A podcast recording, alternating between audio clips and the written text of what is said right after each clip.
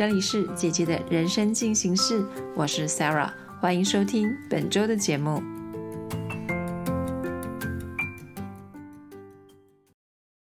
Hello，大家好，我是莎拉，很高兴这个礼拜又在姐姐人生进行式中跟大家见面喽。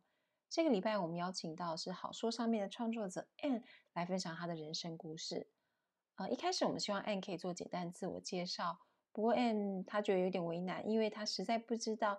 该怎么用简单的几句话来形容他自己的过往经验？那后来我们收到 Anne 的两张履历，我们才知道到底是为什么。因为 Anne 的两张履历上面啊，其实真的是非常的呃丰富跟多彩多姿。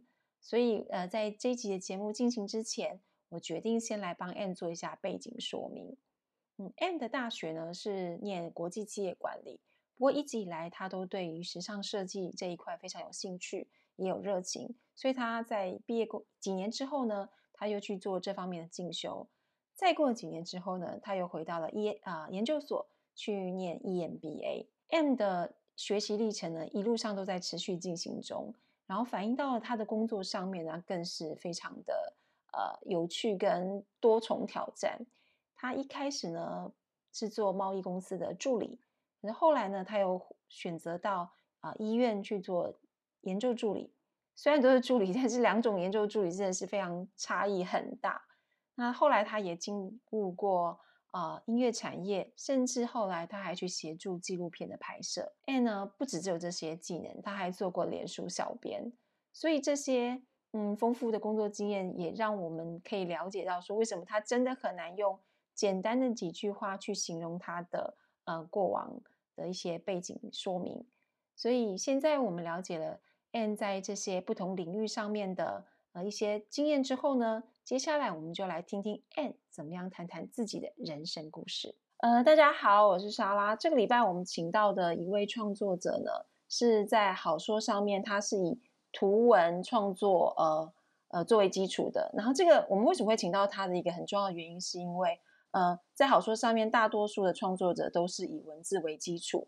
那会画画的创作者，坦白说是真的比较少的。那我们在透过跟呃这位创作者前期的接触之后，就发现原来他有一些很有趣的经验，我们觉得非常值得跟大家分享。所以，我们今天请到的创作者就是啊，来自好说上面的 Anne。哎，那我应该就叫你 Anne 是不是？哦，对。Anne 先跟大家打声招呼嘛。呃，大家好，莎拉你好。嗯，你好。然后，N 在呃，我们在跟 N 做前期接触的时候啊，N 就很阿萨里的丢丢了两张那个履历表给我们，然后我们一看的时候就惊为天人，我想说哇塞，因为对对莎拉来讲啦，我的人生就比较单纯一点点，就是呃，虽然我的创业的时候是我觉得人生走歪的时候，可是大部分我的创业就是还蛮呃，我们的人生就是蛮往前走的。可是 N 很不一样的是，N 在大学的时候他读的是国际气管。然后之后呢？呃，很很奇妙的是，他竟然跑去学了时尚设计这这个东西。然后后来他又回去念念了 EMBA。我很好奇是说，为什么你的那个学习历程好像感觉跟一般人有一点不太一样？嗯，这个部分其实也没有什么一不一样，因为那中间差了非常远。那时尚设计这一块本身就是我的兴趣，所以前面要先。读一个可以让自己活下去的工 具，然后之后就是你累积了一定的嗯，可能资本啊或者什么之后，再往后再读一个的你有兴趣的东西。我觉得对我来说是这样。哎，所以你为什么没有在大学的时候就会去先去读时尚设计这个东西？因为我们的年纪。那时候的分组，我是不能考那个科目的，社会组不能考那个相关科系，对，所以不能做这样的选择。这么哎，可是你那很好奇的是，你在那个呃画画这件事情，你是有学过？画画是从没有画画是从小的兴趣，可是因为家庭背景不允许，因为学画画要对。嗯，就是要有点财力，对 对。然后，因为我从小的胆情，所以这个不是一个选项。但是他一直就是，你要说是天赋吗？呃，可能有一点，就是嗯，没有学过，对啊，因为很特别，我觉得你的那个你的那个画画的方式，我觉得跟你的我不知道哎，很意外，跟你的创作内容我觉得很 match。不，这个我也不是很知道它怎么演化成这这样子，但是可能就是你一步一步来，然后因为你画的东西是你贴近你人生的东西嘛，所以你所有的可能包括说话，包括我的行事作风，包括我的。一切的一切可能就会越来，就像我们现在已经，嗯，后你你后面会问到说，我们肯定四十岁了，所以它会越来越整合成一体。对对对，我觉得或许是这样。所以你一直没有放弃画画这件事情。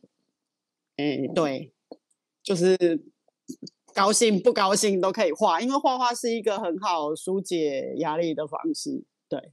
哎，那很那很很奇怪的是啊，你我看你的那个工作经验啊，你又跑去那个医院当研究助理，然后又去过贸易公司，然后你有去过音乐产业，后来又很奇特，你甚至还跑去拍纪录片，然后我觉得做一些我我觉得那个应该是一般人不太会去呃那么跨领域的尝试，你为什么会去做这么多不同的事情？觉得应该是我的老板们也很敢用我吧。对吧？有一部分应该是这个因素，因为其实我每一个跨领域的开始都是零，嗯哼，都是零。对，那只是对，都是零。然后，因为我觉得可能是我最最初有一个很莫名其妙的想法，就是我一开始虽然在贸易界，可是我就觉得我离开一个公司，我不能把我的客户带走。所以我觉得我离开公司之后就要完全跳入另外一个领域。哎，你很你你你还你还蛮有职业道德的。啊 对，逻辑上好像是这样，可是是走到很后面之后，我跟朋友们讨论之后，我才发现原来这个职业道德造成了我后面的生涯规划出现了很奇怪的变化。对，因为但是就这样走了。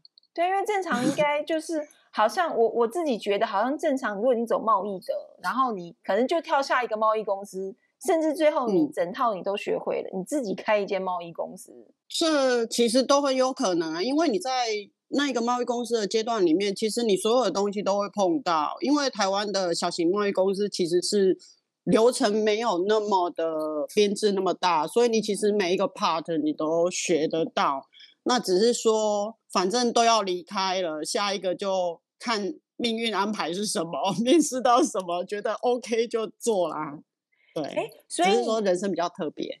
对，所以可是你你的那个跨，你你刚刚讲你的跨领域其实都是从零开始。对对，那你你没有你这样的跨领域开始，然后不同的跨领域，然后呃才能的累积，你觉得你这样的跨领域到底对你的职场来说是加分？还是说，其实你每一次跨领域，其实都有经过一一段很痛苦的过程。工作基本上对我来说不太痛苦，哎，对，就是你进去就是重新学啊，你反正本来就要适应人、适应工作，因为我不知道那种顺顺的，像你们说的，就是累积式的跨，到底对本身的好处是什么。所以我没有那样的经验，所以我就没有办法比较有没有差距。可是你要说我这样跨，我会不会很什么痛苦啊，什么什么的？那个我倒觉得还好，反正工作就是学习嘛，然后就是往前走啊。你好像也没有时间想苦不苦这件事吧？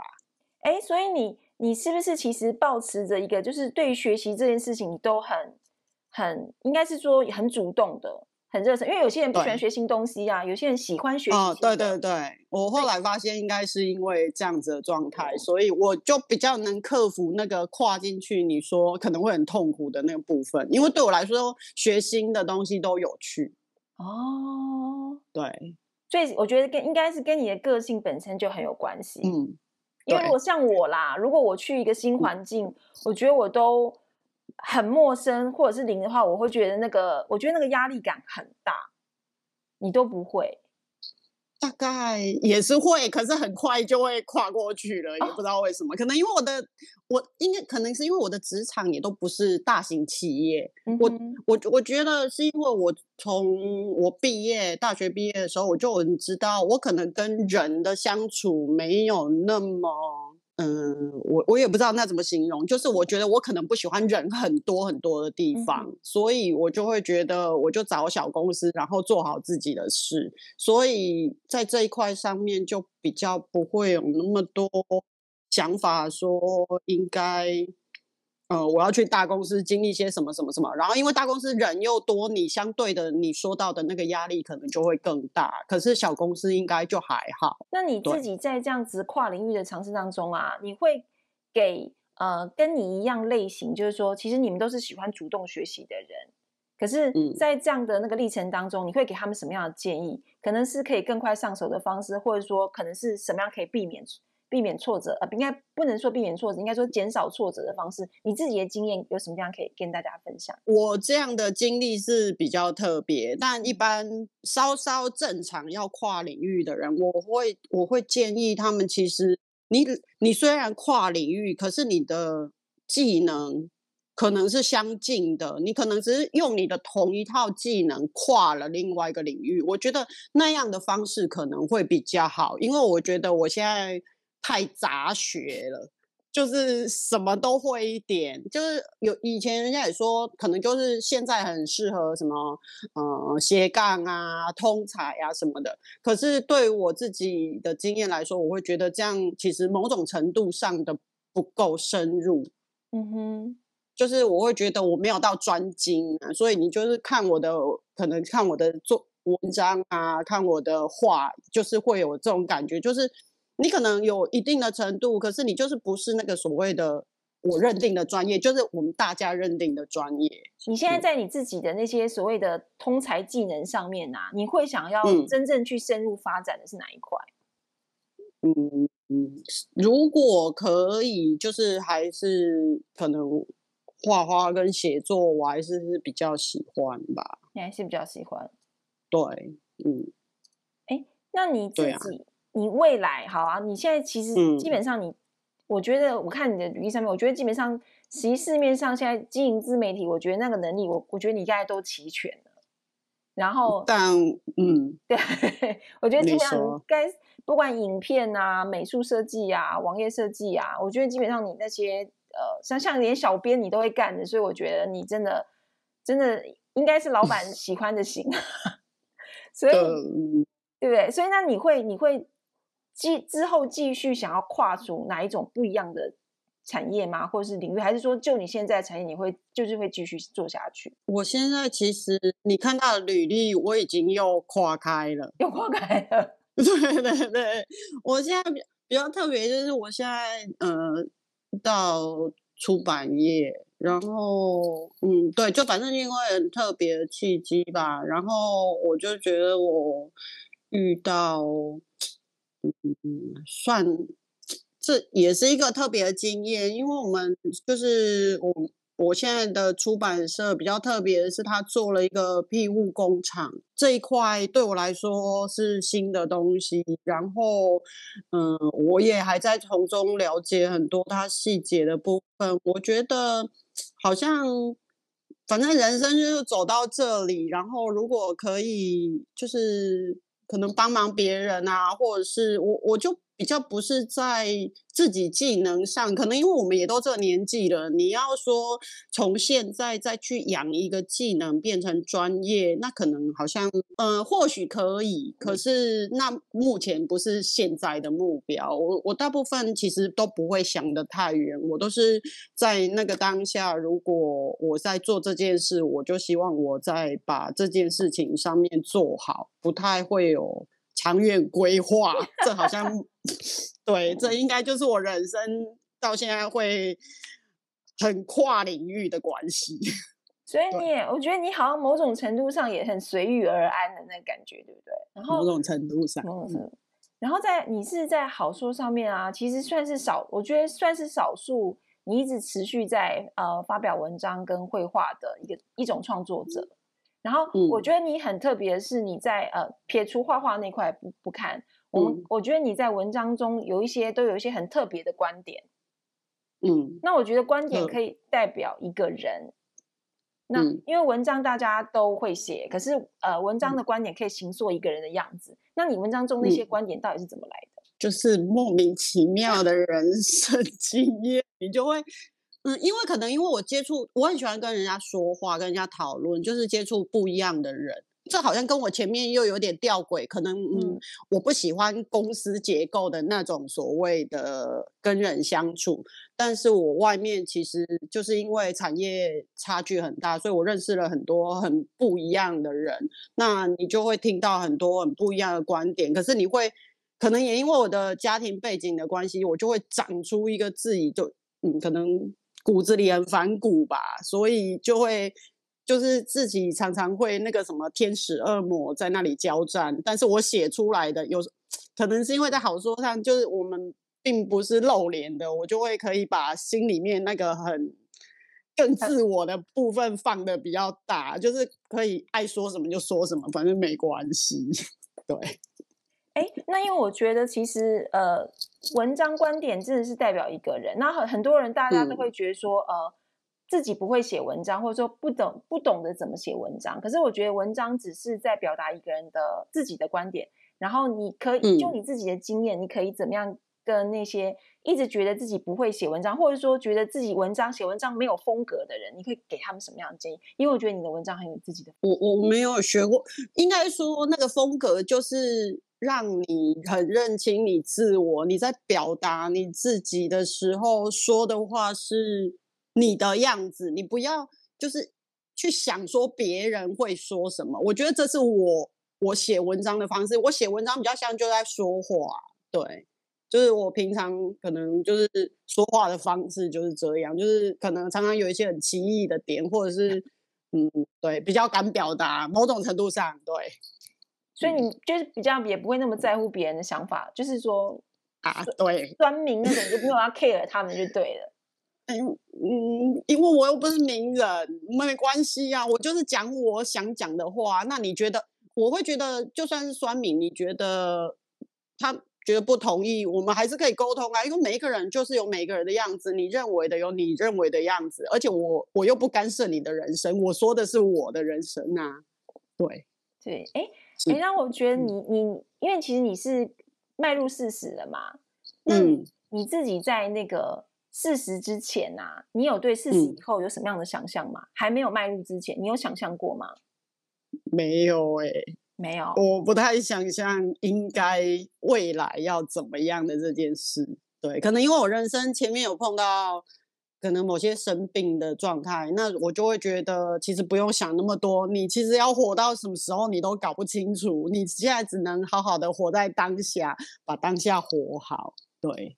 那你你你你现在你已经四十了，那你自己的。你对于你四十现在的样子、生活样态，你觉得是满意的吗？然后或者说你想要做什么样的改变？改变目前是还没有想到，但是目目前的样态算满意啦。就是如果能更好，当然最好。就是因为我们毕竟还是人生有很多欲望嘛。那某些 某对我们又不是圣人，但是如果就是这样慢慢走，能累积一些东西，让。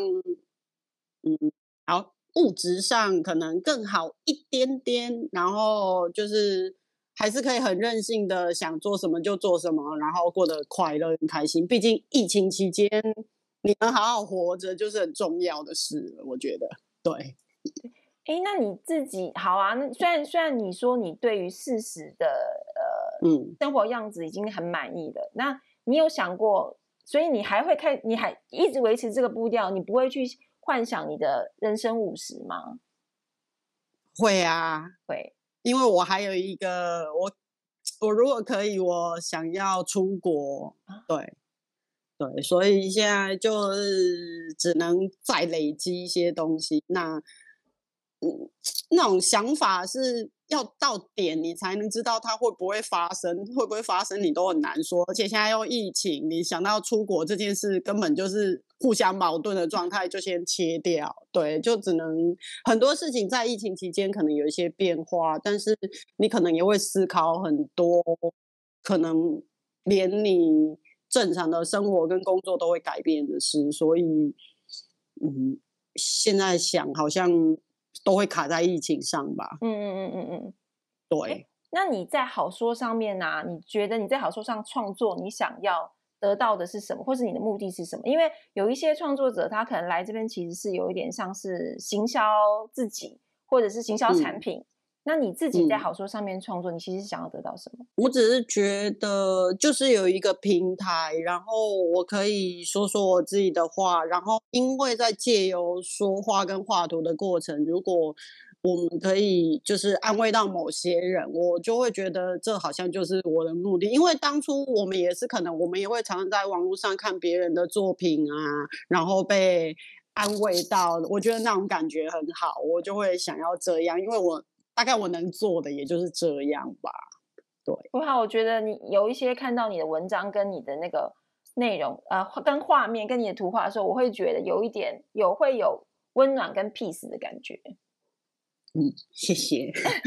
这样就这样就好像有嗯有被反馈到，我觉得很很棒，谢谢。嗯嗯，然后那我当然后来也希望你继续在好说上面创作，然后后呃是不是可以跟我们讲说你在呃人生四十以后啊，你最想要完成的一个 OK 梦想是什么？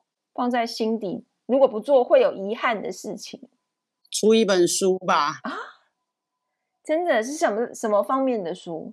就可能是图文书，可以安慰别人的书。嗯，对，鸡汤文也 OK，我觉得这都很 OK。说实在话，对。那我虽然很多人都说鸡汤文很糟糕，但我觉得，但当你状态很差的时候，一点点鸡汤何妨？对，对，还是可以一点点鸡汤，还是可以温暖人心的。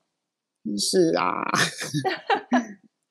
好，那我们今天就很谢谢 Anne 来跟我们分享他一些很奇，我觉得很奇妙的人生啦。因为真的，呃，对于我们的年纪有一点点差，可是我觉得，呃，我觉得他的那个 Anne 的人生对我来讲，其实是对我来说是某种程度上面的冒险。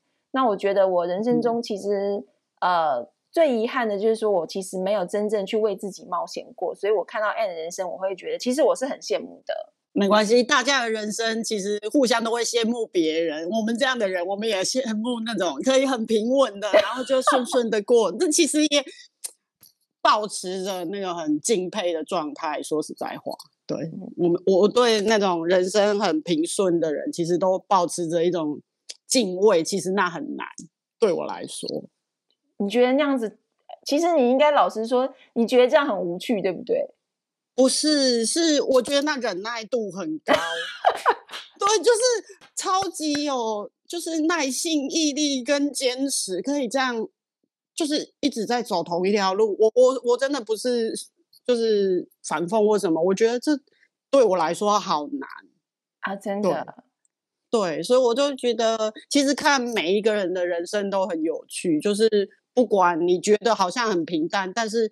说实在话，把你自己放进去，你有办法吗？我不觉得，哎，对，哎，我喜欢你最后这句话，对，嗯，好，好，嗯，然后那我们就希望下次可以继续在那个姐姐人生进行式跟 Anne 聊天。那我们就今天节目到这里，跟大家说声再见喽，拜拜。嗯，好，拜拜。本周的节目就到这里结束喽。欢迎四零以后的朋友加入好说，成为我们的创作伙伴，也别忘记每周收听姐姐的人生进行式，让好说陪伴你度过四零后的美好生活。